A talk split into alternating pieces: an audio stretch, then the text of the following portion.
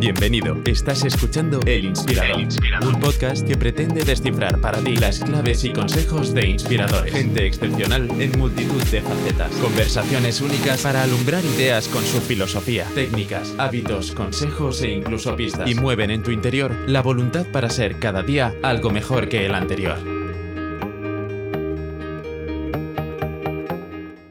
Hoy tenemos una preciosa conversación con un inspirador nato, Luis Álvarez un big fish, un hacedor de sueños, contador de cuentos, como le gusta definirse. Con 18 años creó su propia empresa de espectáculos, Wonder Group, y con 36 llegó a dirigir la mayor red de espacios escénicos de habla hispana, con 52 teatros en 7 ciudades distintas. Fue el primer español en producir un musical en Broadway, en el Madison Square Garden, y en todo Estados Unidos de gira con 100 dálmatas, y en producir espectáculos en Las Vegas ha producido con ingleses y americanos un musical de gran formato en España, We Will Rock You, con la banda Queen. Según Luis, el éxito no consiste en vencer siempre, sino en nunca darse por vencido. Sus libros, charlas y declaraciones están plagadas de citas, experiencias y cuentos. En 2015 publicó su primer libro, El éxito. Hay un secreto para hacerte millonario y tener la vida con la que sueñas. En 17 cómo hacer posible lo imposible. 20 pasos para alcanzar tus sueños. Y hace unos meses, Viaje al centro de ti. Los 12 mandamientos del siglo XXI. Libros no de autoayuda, como explica él, sino de filosofía de vida. En el podcast Luis demuestra ser un auténtico inspirador. Nos reflexiona por qué hace unas conferencias todos los meses en el Teatro Príncipe Pío de Madrid, cómo usa los cuentos para transmitir su filosofía. ¿Por qué entiende que creamos nuestro propio universo, cómo generar creatividad o aprovechar el aislamiento. Y nos anima a reflexionar sobre la fe. Es verdad lo que dice que hago este podcast por egoísmo. Egoísmo por ganar sabiduría. Por poder hablar con estas personas tan inspiradoras. Y si de paso, tú que estás oyendo, te llevas algo, un detalle, una perla de las que sueltan nuestros inspiradores que consiga hacerte más sabio o mejor, pues doble recompensa. De los libros de Luis extraigo una cita de un paisaje de la Biblia. A aquel hombre que no busque el continuo crecimiento, le será arrebatado todo lo que haya conseguido. Después de la conversación, he querido mostraros la fuerza de sus cuentos con un extracto de una participación suya hace unos años en el programa de Radio Televisión Española La Noche en Vela. Espero que disfrutéis tanto con Luis como yo. Sin más dilación, Luis Álvarez, un Big Fish inspirador.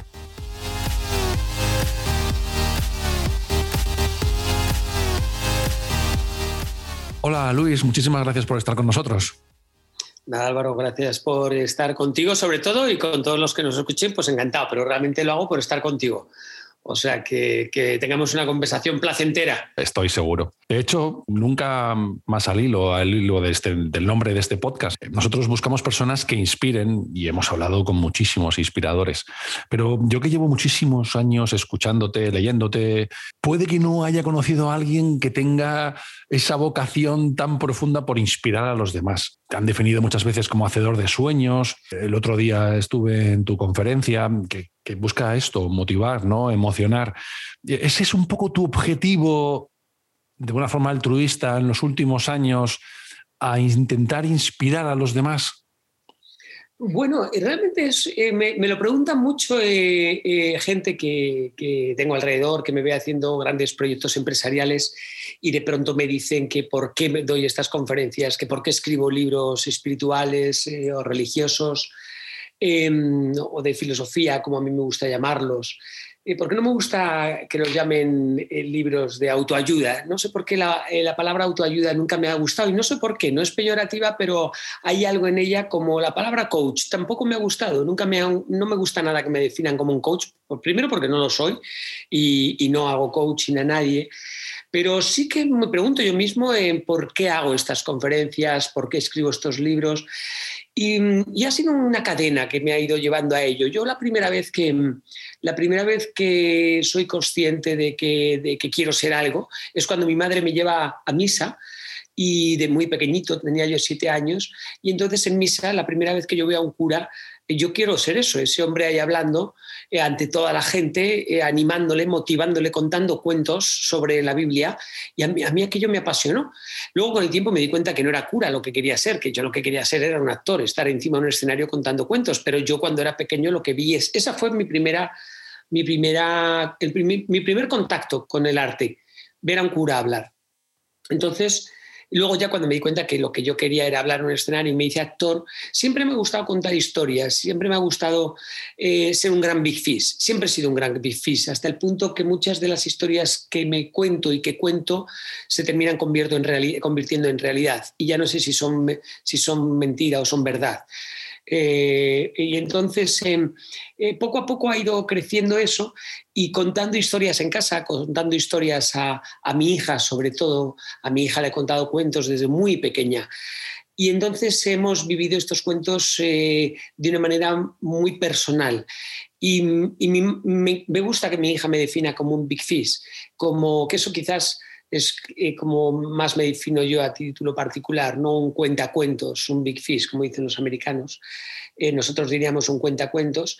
Y me gusta contar cuentos porque, como digo, en mi conferencia hay una frase que comparto con Frida Kahlo cuando decía que los cuentos eh, ayudan a dormir a los niños, pero nos despiertan a los mayores. Y es cierto que buscando cuentos para mi hija, yo la, la dormía a ella pero me abría la mente a mí, me despertaba a mí en muchas cosas, muchas moralejas.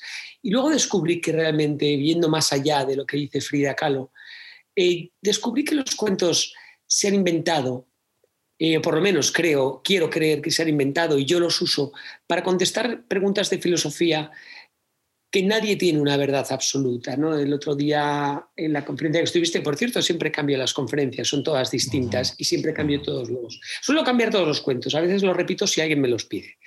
El que repetí el otro día de los dioses del Olimpo, de la creación del universo, es porque me lo pidió mi hija, que le gusta mucho ese cuento.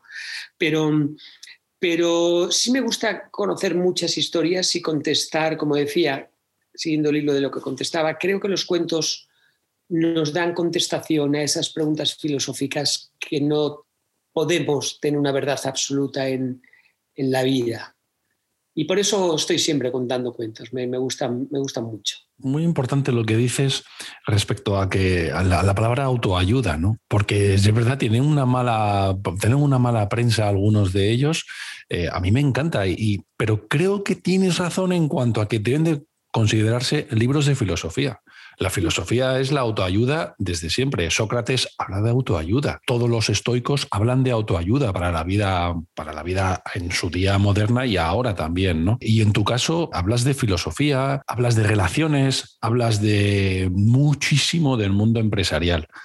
Y uh, quizás viene de la mala prensa de algunos autores que no tienen esa trayectoria.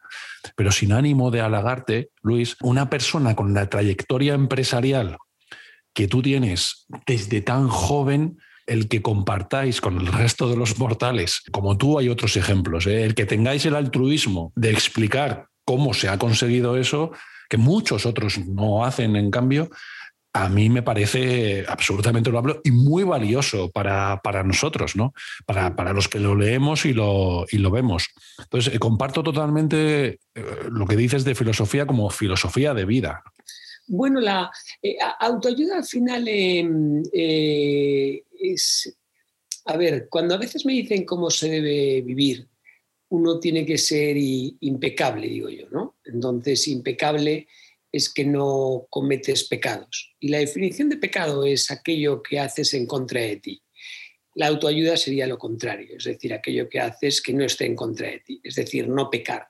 Con lo cual la autoayuda es simplemente no pecar. Entonces la autoayuda es tan sumamente grande, tan sumamente amplio, que creo que está poco definido y por eso a mí no me termina, a mí no me terminan de gustar las cosas que están entre Pinto y Valdemoro. Yo creo que lo contrario a no pecar es el amor a, hacer cosas buenas para ti. Entonces, el hacer cosas buenas para ti, al final, lo único que puedes hacer bueno, bueno realmente para ti es crecer interiormente, ser más sabio. Eh, tener más sabiduría, al final, o, la pasión por la sabiduría o el amor por la sabiduría es lo que se llama la filosofía, que mucha gente no sabe ni, ni siquiera en los términos. Eh, a mí me, me, sorprende que a veces cuando oigo conversaciones o la gente me pregunta cosas, me doy cuenta que es que no saben realmente lo que están preguntando. No es que no sepan la respuesta, es que no saben lo que están preguntando. Entonces, cuando te dicen, eh, pero tú te consideras un filósofo, entonces yo le pregunto a, a la persona siempre, eh, ¿tú te consideras un necio? Y entonces se quedan sorprendidos y dicen, ¿por qué me, ¿por qué me preguntas eso? Y digo, necio es aquella persona que no le gusta la sabiduría. Lo contrario es aquella persona que le gusta la sabiduría. ¿A ti te gusta saber algo más o no? ¿O tú prefieres cada día saber algo menos? Todo el mundo, absolutamente todo el mundo te contesta que quiere saber algo más. Si tú quieres saber algo más, es que amas el querer saber algo más. Si amas el querer saber algo más, eres un filósofo porque estás constantemente como tú con este podcast. Buena definición. Lo, haces no de forma altruista, ¿no? No es cierto, ni yo hago las cosas de forma altruista, ni tú este, este podcast lo haces de forma altruista, ni nadie, ninguno de los speakers que tú ves por ahí ni eh, lo hacen de forma altruista. Em, todos lo hacemos por algo. Otra cosa es que a lo mejor el algo por el que tú creas que yo hago esto es distinto a por lo que tú lo harías, que posiblemente mm. sea por dinero. A lo mejor otra persona haría tu podcast por dinero y tú lo haces por sabiduría. Tú lo haces porque tú eres un filósofo y te gusta aprender de lo que yo te pueda dar, de lo que te pueda dar, eh, de lo que te pueda aportar otras personas, ¿no? Y lo que yo siempre digo, mira, hoy ahí me a colgarla porque algo me pasó en TikTok, pero la frase de hoy precisamente decía sobre esta famosa frase que se dice siempre que, que si nadas con los patos del pantano siempre serás un pato y, y, si nadas con las águilas serás un águila. Pues obviamente tú haces este podcast porque te vas rodeando y vas haciendo amistad con una serie de personas que, que, te van a ir aportando siempre cosas nuevas y lo hacemos todos los empresarios, ¿no? Intentas siempre estar con empresarios que te vayan a aportar, pero todos lo hacemos por algo. Es cierto que el, el, la primera respuesta que a mí me saldría de por qué hago, por ejemplo, las conferencias, pues obviamente la primera respuesta es ego, pero mm, te voy a decir por qué las hago yo realmente ya y he tenido que buscar la respuesta, ¿no? Mm, la he buscado después de hacerlas, no, la no dije quiero hacer esto, entonces voy a hacer esto, sino hago las conferencias y me obligo a hacerlas siempre diferentes y hago una solamente al mes porque si no, no me daría el tiempo, pero porque todas son diferentes y me obligo a, a, aprenderme nuevas historias, me obligo a buscar más, a leer más libros y esa, esa obligación me hace ser más sabio. Eh, la sabiduría es la mayor libertad, la mayor arma de libertad que tiene el hombre. Cuanto más sabio soy, más libre soy. Cuanto más libre soy, más pleno me siento. Cuanto más pleno te sientes, supuestamente la plenitud es lo más similar a la supuesta felicidad. Digo supuesta felicidad porque creo que, que el problema no es que la gente no ha sabido definir la felicidad, sino porque realmente yo creo que nadie conoce exactamente qué es lo que es el estado de la felicidad, ¿no? Tenemos estados de está, está claro, sí. Sí, entiendo lo que dices perfectamente. El altruismo lo hacemos por sabiduría, pero hay muchas formas de coger sabiduría sin necesidad de expresárselo a los demás. No, no, hay una, hay una base ahí de altruismo eh, inherente. Luis, ¿qué tipo de personalidad, que no sé dónde te surgió, quién te la inculcó, debe tener una persona para con 18, 20 años hacer sus primeras producciones, llevar un ritmo de producción en cuanto, a, en cuanto a la edad temprana increíble. Construir una empresa, sufrir los fracasos de las diferentes crisis. ¿Qué tipo de, personalidad mm, hace falta o qué tipo de valores te inculcaron a ti para poder llevar a cabo eso con una osadía sin precedentes, porque una cosa es un empresario que te vaya mejor, peor, pero esa osadía que tú has demostrado es muy particular, que yo no he visto en todos los empresarios. Pues fue un accidente. Gracias a Dios tuve, dicen que cuando Dios te quiere mandar un regalo, te lo manda envuelto en papel de problemas. A mí me mandó con 12 años un accidente que me desfiguró la, la mandíbula y la cara y entonces un, caballo me dio una patada en la cara y me la dejó sin dientes y deformada eh, durante mucho tiempo. Y entonces eh, eh, tener que ir al colegio así hasta el instituto te, hace, hacer, te hace fuerte, te pasas de ser un niño corriente a, a tener dos alternativas, o hundirte o decir yo estoy aquí por encima de todo y, me da igual lo que opinen de mí. Entonces te da igual que se rían de ti, te da igual que te insulten, te da igual que te, que te ridiculicen, te da igual que las niñas no te miren nunca eh, o te miren porque les das pena. Dejé el pelo largo en el colegio porque ya me daba igual todo, ¿no? Entonces, eh, aprendí a, que me diese totalmente igual eh, lo que piensen o no los demás. Y, y, sí que, y sí que me inculqué dentro el, lo que decía Frank Sinatra, que la mayor venganza es el éxito. Y no es que me quisiese vengar de nadie, pero sí que por dentro yo me decía, ah, tú me estás machacando hoy, algún día te mostraré que yo estaré por encima. ¿no? Entonces yo siempre he, tenido una grandísima, si he tenido una virtud en la vida es la paciencia. Tengo mucha, mucha paciencia y siempre digo que la paciencia infinita te da resultados eh, inmediatos. Y he tenido mucha paciencia. O sea, durante años en el colegio me he estado callando, aguantando, callando, aguantando. Y, creces y luego ya te operan, luego ya te, te, arreglan la boca, ya hay muchos medios que te dejan las cosas, las operaciones ya no se notan. Y, y, te haces fuerte. Y entonces eso me hizo el, el inculcar en mí el espíritu de decir, te demostraré eh, esta persona a la que te estás riendo hoy te demostraré a dónde puede llegar. ¿no? Yo creo que ya eso que se me quedó dentro y, y, nunca jamás, de hecho vivo en, aislado completamente, mira, te voy a ver si, a ver si puedes ver dónde vivo, te voy a enseñar dónde vivo para que veas un poco, no sé, si se aprecia. Sí, sí, sí, sí. Sí, sí, al río. Vemos un jardín muy aislado. Sí. vivo completamente aislado, no tengo vecinos, está, estoy aislado en un bosque aquí pegadito al río Tajo y entonces me, me hice muy aislado, muy independiente y, y, entonces dedico a, dedico a lo que hago las 24 horas. Entonces, eh, además mi hija ya es mayor, ya tiene 24 años, con lo cual ya no, la, ya no, no, no quiere estar conmigo tanto como estaba antes y ya tiene su novio. Y entonces eh, dedico las 24 horas a, a, lo que hago, a escribir, a leer. A, Y entonces, bueno, pues eh, eh, eso te hace el, el, ir, el ir creciendo, creciendo, creciendo y, cada vez soñar más grande y más grande y más grande. Y luego soy muy religioso, con lo cual Em, muy espiritual, sé que hay, hay algo más, no sé, no sé exactamente, nosotros le ponemos, los, cristianos le ponemos imágenes porque nuestra, nuestro cerebro limitado nos hace que no podamos tener una mayor dimensión de, de, qué es lo que debe ver ahí, entonces le necesitamos poner imágenes similares a nosotros, pero sí, sí que sé que hay algo más con lo cual en la naturaleza donde vivo y rezando tanto, pues estás muy, muy en contacto. Y creo que realmente realmente el ser humano tiene una capacidad impresionante, muchísimo más de lo que la gente se piensa. Yo me lo he demostrado y yo lo tengo comprobado y lo tengo clarísimo. Lo que pasa es que cuando dices esto, yo tengo clarísimo que el ser humano tiene la capacidad de conseguir eh, cosas impresionantes, lo que quiere y demás. Lo que pasa es que la gente no tiene realmente fe.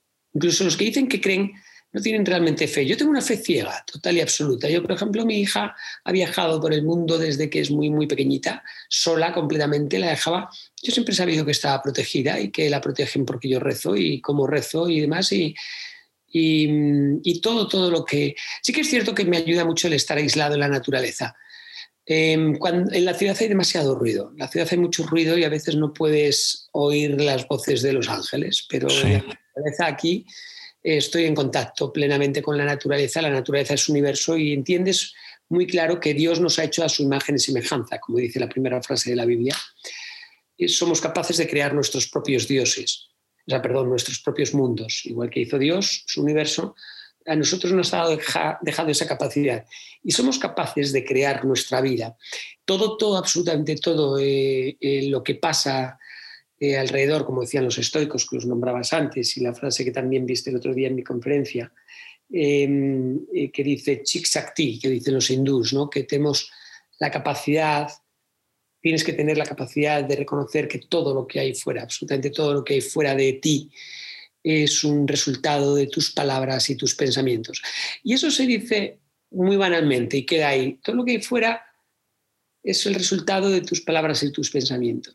Pero si piensas fríamente esa, frase y te quedas concentrado en ella, lo primero que te tiene que venir a la, a la cabeza es, pero eso es verdad. O sea, todo lo que hay fuera es resultado de lo que yo he creado. Entonces, porque esa pregunta es muy importante. Eso es verdad. Y es total y absolutamente verdad. Pero ¿qué pasa? El ser humano se hace responsable de las cosas buenas, de la empresa que tengo, de la casa, de mi hija, del coche, y tal. Pero de pronto hay una desgracia y ya no te haces responsable.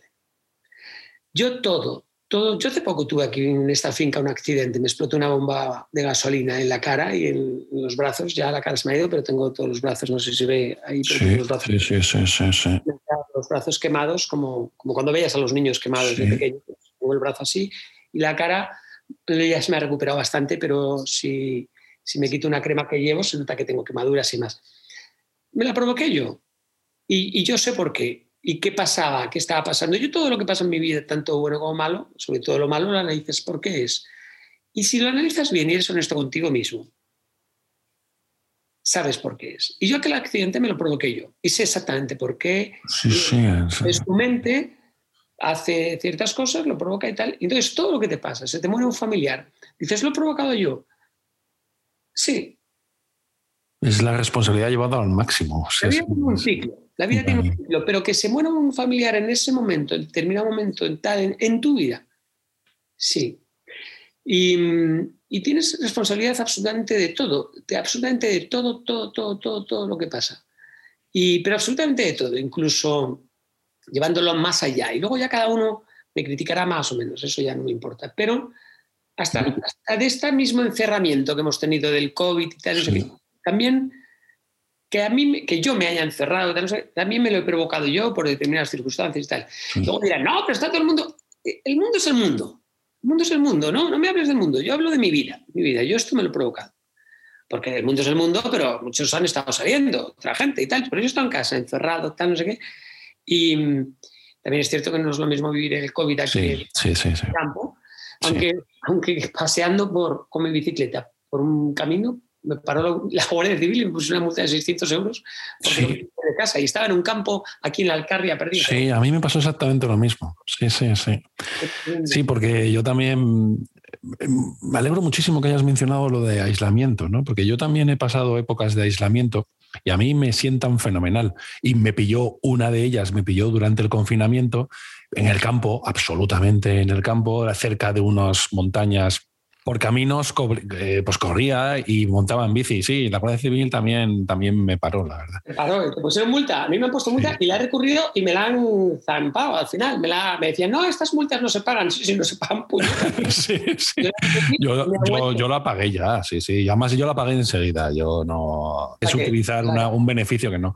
Pero a mí el aislamiento me sentó fenomenal y ahora nos dices, ¿en ningún momento te ha preocupado, porque a mí sí, en ningún momento te ha preocupado que el aislamiento te aislara demasiado del mundo de fuera, de las relaciones, de la sociedad. Porque a mí en, algunos momentos me ha preocupado y me sorprende alguien como tú con tantísimo, con muchísimas relaciones, un trabajo, una empresa, que viva ese aislamiento de forma voluntaria. ¿no? ¿En algún momento te ha preocupado el estar algo fuera de la sociedad y aislar tanto, tanto, tanto que no te abrieras a los demás? ¿Sabes qué pasa? Eh, me has dicho que tenías hijos, ¿no? Sí, tengo dos hijos. Em, ahora tú pasas mucho tiempo con ellos si tienes que pasarlo, es fundamental. Eh, es fundamental que lo pases porque es lo, lo, más valioso que le puedes dar a un hijo es tu tiempo. Y realmente es lo único que le puedes dar a un hijo mm, que, que de verdad merezca la pena. El resto, el resto son tonterías. Eso y amor, obviamente. O sea, que el tiempo que pases con ellos sea, sea bueno. Con el tiempo em, me he dado cuenta, yo ahora tengo 48 años le he dedicado mucho tiempo a muchas personas que si me lo hubiese dedicado a mí, ahora sería mucho más sabio, a mí o a mi familia o a otras personas que a lo mejor se lo hubiesen merecido, ¿no? Eh, ahora sería mucho más sabio, ahora eh, hubiese evolucionado en muchas facetas mucho más y demás. Eh, con el tiempo te vas volviendo muy, muy selectivo con, con tu tiempo, porque cada vez te queda menos. Y lo sientes, a partir de los 40 años sientes que cada día es uno menos, ya no es uno más.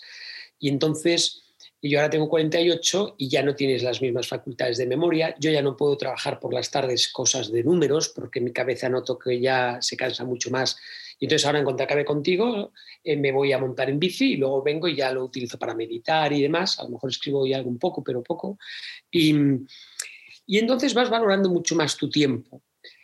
Y has conocido muchas personas hasta los 40 años. Yo digo que a partir de los 40, en vez de conocer, eh, eh, intento desconocer. Es cierto que hay gente que de pronto conoces que te aporta mucho y que te merece mucho la pena y dices, joder, qué bonito que esta persona eh, lo que me está aportando, pero, pero cuando estás tanto tiempo solo y te dedicas tanto a, a ti y a tus libros y a tus cosas y em, te sientes tan, tan lleno, tan vivo y tan, tan conectado con Dios, que de pronto cuando vas a la ciudad y estás en una comida con gente que no te está aportando nada y demás, y sé que decía Einstein una cosa muy bonita, que decía que la genialidad del ser humano realmente radica en descubrir en el que tienes enfrente en qué es mejor que tú, porque es verdad que todas las personas de este mundo que te encuentres van a ser mejor que tú en algo que, que tú no eres. De todo el mundo tienes algo que aprender y la genialidad del ser humano radica en aprender de los demás de lo que son mejores que tú. Pero, pero eh, a mí me pasa que, que ya em, hasta que encuentro esa genialidad o la genialidad que encuentro en el otro, ya no me aporta lo suficiente como para no dedicarme a mí. Entonces, tienes que aprender una de las cosas más importantes que tiene que aprender el ser humano, una de las cosas más importantes es a decir que no. Yo pongo un, cuando alguien quiere hablar conmigo y demás, le pongo un poco un pequeño reto y a ti te puse uno, sin saberlo. Y entonces alguien quiere hablar conmigo. Entrevistas ya no, no suelo hacer entrevistas. Es muy raro ya que me veas en entrevistas y demás, porque eh, ya no solo, solo, hago esta conferencia al mes y no porque me quitan mucho tiempo las entrevistas y las cosas y demás. Pero yo te invité a ir a la conferencia y tú desde Valladolid te molestaste a ir a la conferencia. Y dije, si este tío se ha molestado en ir a la conferencia, realmente tiene interés en hablar conmigo. Y, o por lo menos se lo merece sea si interés o no, pero por lo menos se lo merece. Entonces tú te has me has dedicado tú a mí un tiempo, porque que haya gente en mi conferencia a mí me hace mucha ilusión, y yo te dedico este tiempo. Pero si no, no estaría haciendo esta entrevista, te lo garantizo. Porque no, no hago, eh, ya, ya no las hago porque para mí es, en muchas ocasiones es un tiempo que realmente eh, prefiero dedicarme a otra cosa. Pero si una persona te ha dado algo, tú tienes que darlo. No puedes ser, no puedes ser egoísta en este mundo y, y solamente querer recibir. Yo no me lo tomé así, yo me lo tomé como un regalo, hombre. Sí, pero yo no, yo no sabía por qué lo hacía. Ya, ya, ya. Si no hubiese sido, no estaríamos haciendo esta entrevista, te lo garantizo. Te quería preguntar por último esa capacidad de generación de creatividad, ¿no? Es verdad que ah. en algún momento os, os propusisteis... Se nota, se nota, que has hecho muchas entrevistas a, a gente, digamos, interesante. No es que yo me considere interesante, pero sí que tengo cosas que contar. Ya, ¿sabes qué pasa? Es que solo entrevisto a gente que a mí me motiva muchísimo. Haces preguntas que son muy, muy, muy, muy precisas. Gracias, Luis. Esa generación de creatividad, ¿cómo la sigues fomentando dentro de ti? ¿Con la lectura, con la meditación, con la actividad en el tiempo libre? ¿Cómo estás todavía vivo para esa creatividad? Bueno, la creatividad es un músculo total y absoluto, que nadie, se, que nadie se, crea otra cosa. Es decir, hay gente que dicen, ¿este niño qué creativo es? Bueno, tiene el músculo más desarrollado. Hay niños que tienen músculos más desarrollados y menos. Pues lo mismo es la creatividad. ¿Que la puedes desarrollar? Absolutamente. Entonces yo tengo una, nosotros tenemos una, creo que es bastante conocido esto, porque ya en el mundo empresarial eh, muchos empresarios me han llamado para copiarlo y siempre les digo lo mismo, digo, a mí no me importa que lo copiéis siempre y cuando digáis que por lo menos la, la, la idea original, el copyright es mío. Eh, nosotros nos pusimos hace más de 20 años un reto en la empresa. Una persona, estábamos en una reunión, una persona de marketing me dijo que lo que yo estaba proponiendo era imposible. Entonces le les dije, mira, os voy a demostrar que no solamente no hay nada imposible, sino que está todo por hacer. A partir de ahora vamos a hacer una cosa, vamos a hacer un proyecto todos los años que no se haya hecho nunca. Y realmente cuando se está, yo antes era muy prepotente, ahora ya soy más, me, he relajado bastante, pero 28 años, eh, pues bueno, eh, me iba muy bien la vida, luego ya tuve mi primera gran quiebra, pero con 28 años pues viajaba con Queen por el mundo, eh, eh, era ya rico. Se puede decidir en España, no sé por qué la gente tiene tanto pudor de hablar de dinero. Tampoco lo sé, yo tampoco lo entiendo. en España, además creo que hay que hablar de dinero. Hablar, sí, claro decía Santa Teresa que de lo que hables crece. Si hablas de guerras, habrá más guerras. Si hablas de de COVID, habrá más COVID. Si hablas de vacunas, pues necesitaremos dos vacunas. Si hablas del amor, pues serás más, una persona más amorosa. Si hablas de dinero, pues se genera más dinero. Y a mí me gusta mucho hablar de dinero y hablo muy abiertamente de dinero. Yo con 28 años era rico.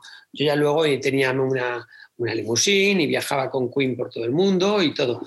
Y, y de pronto, pues bueno, pues pues eh, era bastante prepotente. Y es en esas reuniones, pues dije, pues vamos a hacer esto y tal, y sacas pecho, pero sí que dices, ostras, ¿y ahora qué haces? ¿Cómo haces una cosa cada año que no se haya hecho nunca en el mundo? Pues es increíble cuando pones a un equipo a trabajar y al final todos ponen la creatividad a funcionar. Y desde hace más de 20 años, todos los años en la empresa hemos hecho algo que nunca se había hecho antes. ¿no? Entonces la creatividad la, vas, la vas eh, eh, alimentando, la vas generando y más creatividad llega a más creatividad. A mí me pasa que, que tengo que cortarme bastante porque estoy generando shows constantemente y no tengo un equipo de producción tan grande como para, para generar mm, todos los shows que se me ocurren. ¿no? Entonces tienes que tener cuidado porque también si cargas mucho de trabajo a los equipos se queman. ¿no? Entonces es es no dejarles que se embaguecen, pero tampoco darles demasiado trabajo.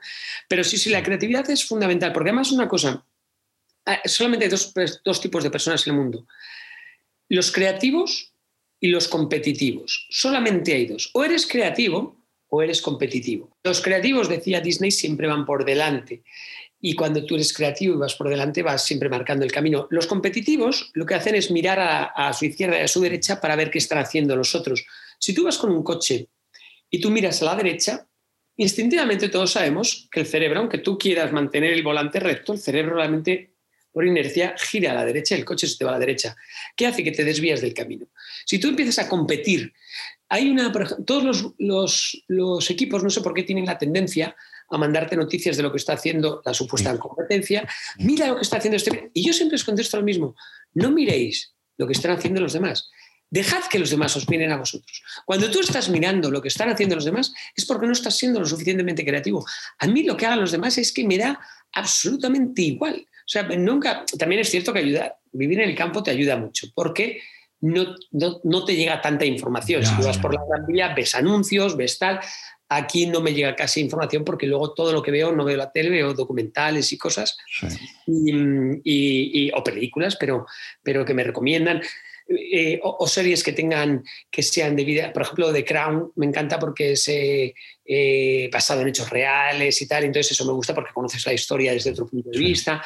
Y siempre intento que todo lo que vea sea... Eh, siempre cumplo, de hecho intento hacer muchas cosas a la vez. Es decir, si veo The Crown, lo veo en inglés con subtítulos en inglés. Entonces estoy por un lado haciendo la clase en inglés, estudiando historia y entreteniéndome. Entonces siempre busco, si voy a montar en bici, me imagino que tú, también lo haces, llevas los audiolibros, ¿no? Sí, sí, sí. También me han multado, también me han multado por eso, hombre.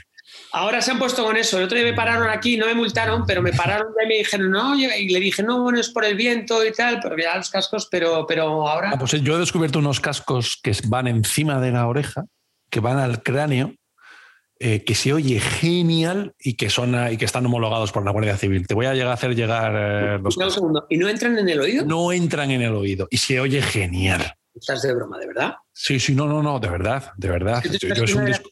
Una de las obsesiones que tengo yo es que, eh, es que creo que los cascos estos del oído te terminan dejando sordo. Y bueno, a mí no, y los nuevos estos de Apple además te filtran el sonido de fuera para que te entre potenciado, porque la bici es un tema de seguridad, pero es que hay unos que te pones aquí, que te van al cráneo, que se escucha genial, tampoco eh, son muy, muy caros. Y sin embargo, pues son homologados para ir en bici, además eh, también seguros. ¿Qué marcas son? ¿Qué marcas son esos? Pues yo los tengo comprados, ahora mismo te lo miro y te, lo, y te, envío el dato. Y luego mándame un. Sí, sí, sí, sí, sí, sí, porque he salvado, he salvado las, las carreras a muchísimos ciclistas, muchísimos.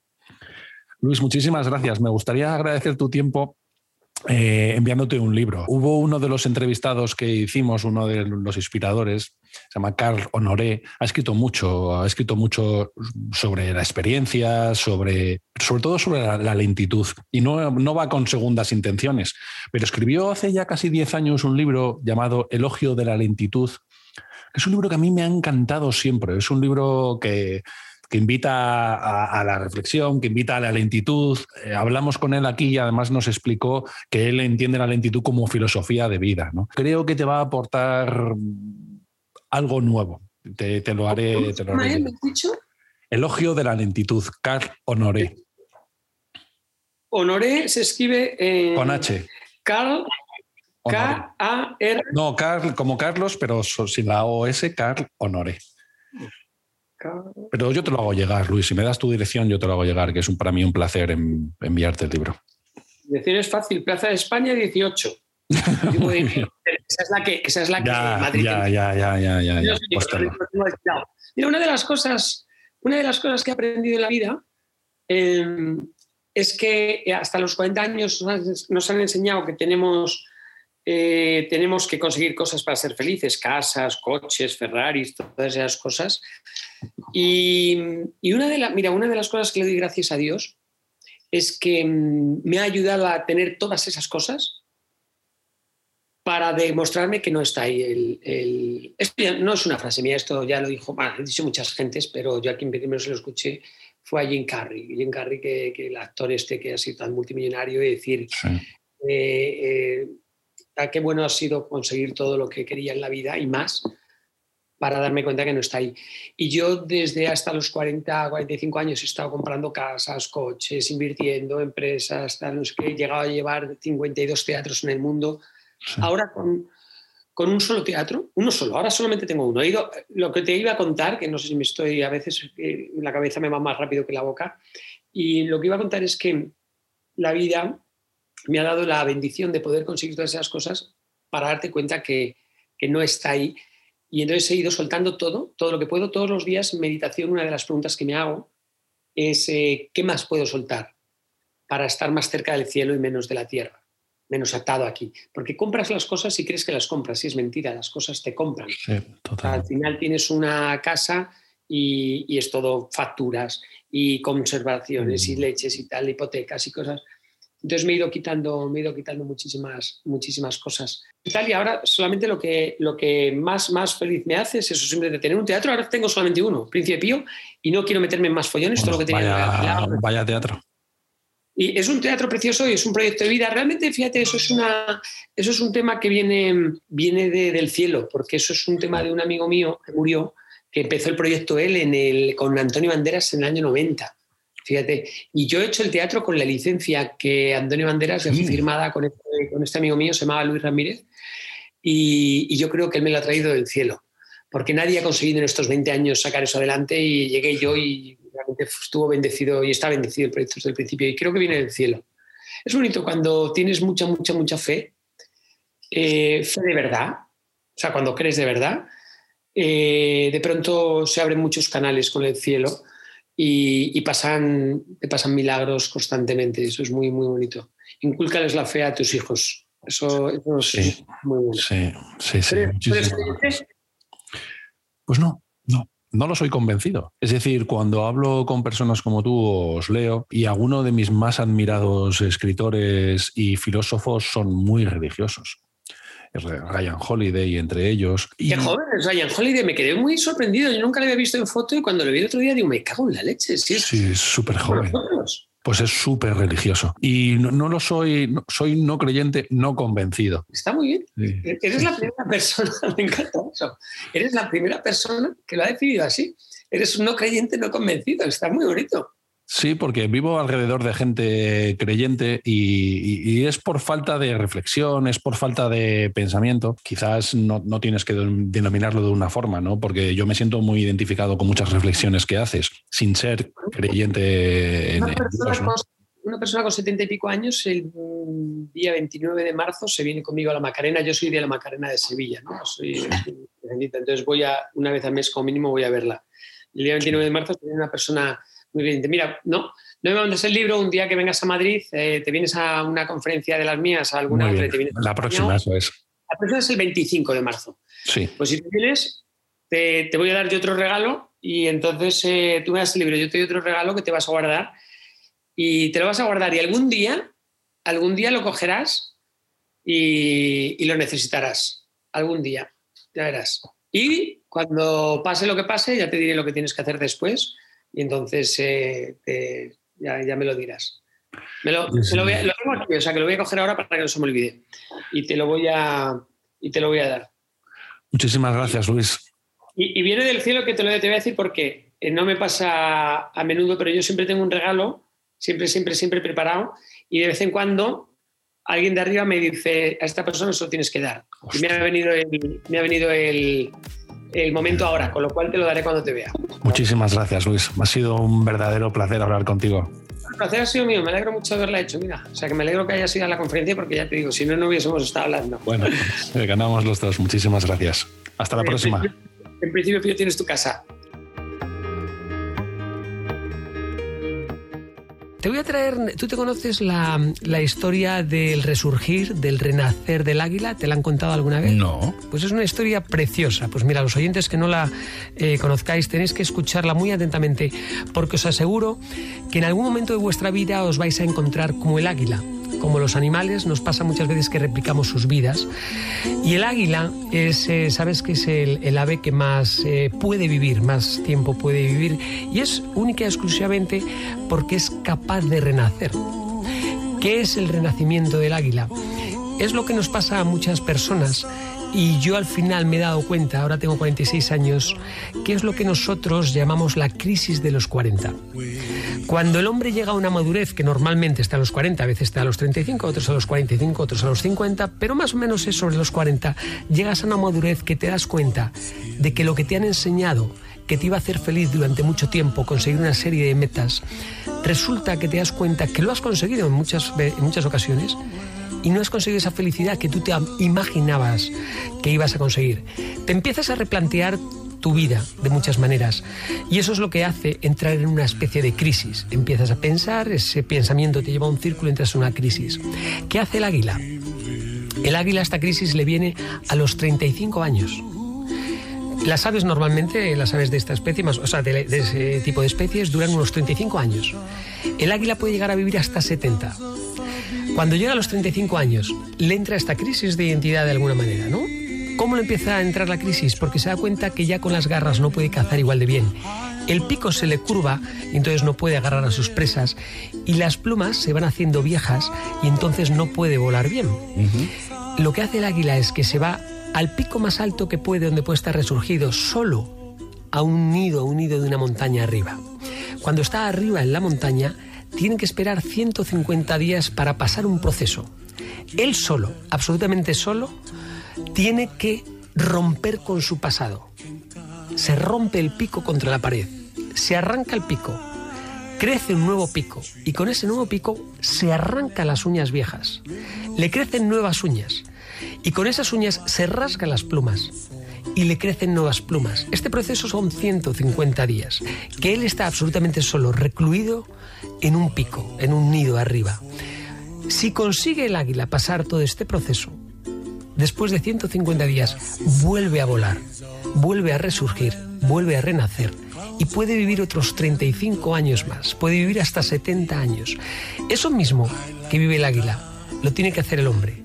Hay momentos donde estamos absolutamente estresados, absolutamente no sabemos el sentido de la vida, no sabemos hacia dónde, si lo que hemos hecho atrás tiene algún sentido, si lo que estamos haciendo tiene algún sentido. Te, levantas y te haces esa pregunta de lo que voy a hacer hoy es lo que me gusta hacer.